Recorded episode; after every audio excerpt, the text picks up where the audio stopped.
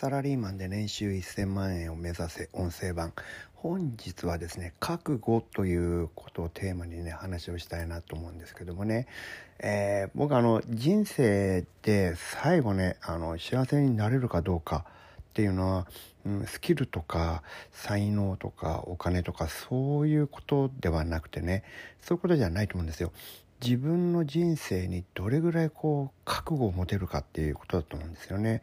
でこの覚悟っていうのは何かっていうとうん、まあ、人生にはいいことも悪いことも起こるわけですよね。で、うん、悪い、まあ、いいことはね覚悟をしなくても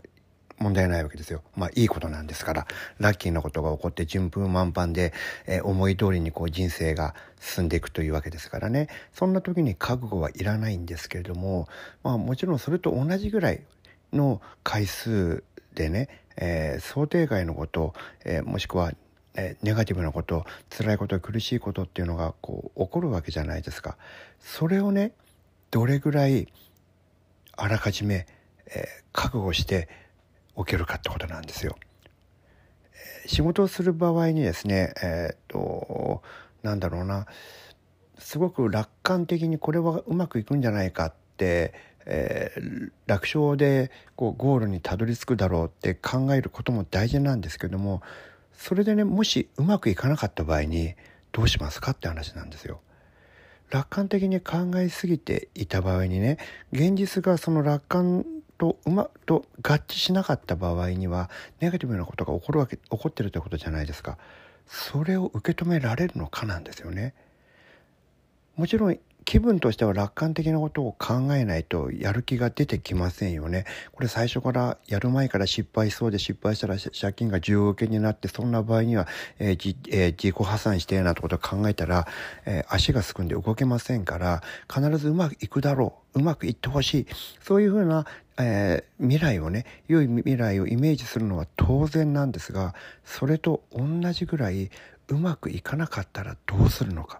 その時に、えー、どの程度のところまで、えー、想定してどこまで歯を食いしばって頑張ろうと思うのかでもちろん、えー、永遠に頑張り続けることはできないわけですからどこかで、えー、損切りというか諦めるというかもうここでこれ以上はやらないってね、え線もね持たなきゃいけませんよね。この線をどこに置くかということが一つの覚悟であってでその線の内側であればつまりまだ想定する頑張るギリギリのとこまではねそれはね頑張らなきゃダメなんですよ。それをね頑張るぞと決めるということが覚悟というものなんですね。でこれをね、えーと、持っていると、えー、多少ね、えー、ぐらついたことがつまりあんまり良い良くないことが起こってもそこまでは想定内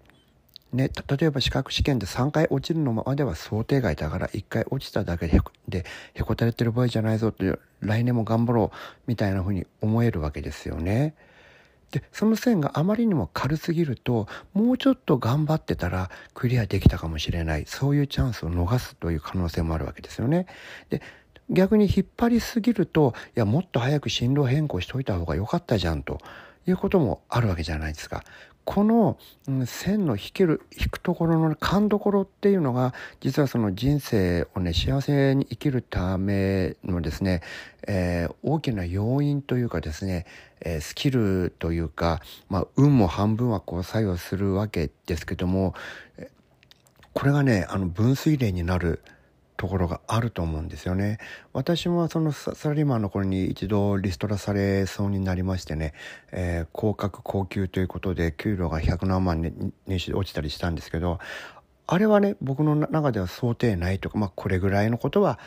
あるだろうなと思ってたんで、えー、そこは覚悟していたところありますよね。で部長になった後もですねものすごくプレッシャーがあって仕事大変でっていう時も何ヶ月も続きましたけどそれもまあ部長になったんだからこれぐらい想定外であ想定内だよなっていうふうに思いましたしねですからそこは歯を食いしばれたわけですよ。で結果として歯を食いしばれたから、えー、歯を食いしばることができたので、えー、うまくその壁を乗り越えることができたとも言えるわけですよね。でところがそのパッと諦めたこともありますね。それはどういった時かっていうとそのサラリーマンの中でその会社の組織が変わってまあまあ簡単に言えば会社が買収されてね、えー、外資系からその日系の会社に変わった時があるんですけどもそうすると全てのその会社のオペレーションというかその価値観がですねひっくり返るわけですよね。でそれはね僕の中で想定外でしたね。でそこで我慢し続けるっていうことをもうちょっと考えてみたんですけどもこれが僕はあの未来に展望が見えませんでしたね。ですからそこではもうスパッとあの諦めてすぐ別な会社にまあもちろんそれはあの外資系だったわけですけどもそういったところにすっとこう転職をしましたよね。でつまりそこは頑張らないと決めたということですね。えー、でそこのところの覚悟という意味ではその覚悟のジャンルとして自分が頑張ればどうにかなるよっていうところは、えー、覚悟で乗り越えられるんですよ。で僕もそういうふうにしてきたんですけども自分では頑張れないことってあるじゃないですか。でそれがですね、えーネガネガティブな方向で働いて、えー、良くないイベントをたくさん生み出したというのであれば僕はそれはねあの損切りすべきなんじゃないかなって。それだから覚悟の問題じゃないですよね。自分でどうにもできないんだから。覚悟というのはあくまで自分でどうにかなる範囲のことなんですね。でこれに関しては僕はかなり粘り強く頑張ろうっていう気をあの持ち続けることができるんですけどもそうでないイベントに関しては僕はねあっさりとえーと、さじを投げるというか、えー、振動を転換するというか、えー、意見変更するというかはいあの道を変えますっていうふうに言えちゃうんですよね。でその辺りのねこともねあのご自身の中で今のご自身の仕事で、えーまあ、今何かもちろんお仕事をされてると思うんですけどもここでねどういう覚悟で今の仕事を取り組もうとしているのかどこまでの、えー、悪い未来にあだったら歯を食いしばって頑張ろうと思えるのかっていうのをこれはね一度ご自身の中で整理して、えー、自分の中で棚卸しをしてここまで頑張るのだということを明確にしておいた方がいいですね。でそれを超えた事態が起こったらすぐに撤退する諦めるって決めるべきだしその線に到達するまでは歯を食いしばって頑張るのだっていうふうに決めるべきです。ここのメリハリっていうのはちゃんとつけるっていうのがね、えー、人生を幸せに生きるために僕は非常に重要なんじゃないかなっていうふうに思いました。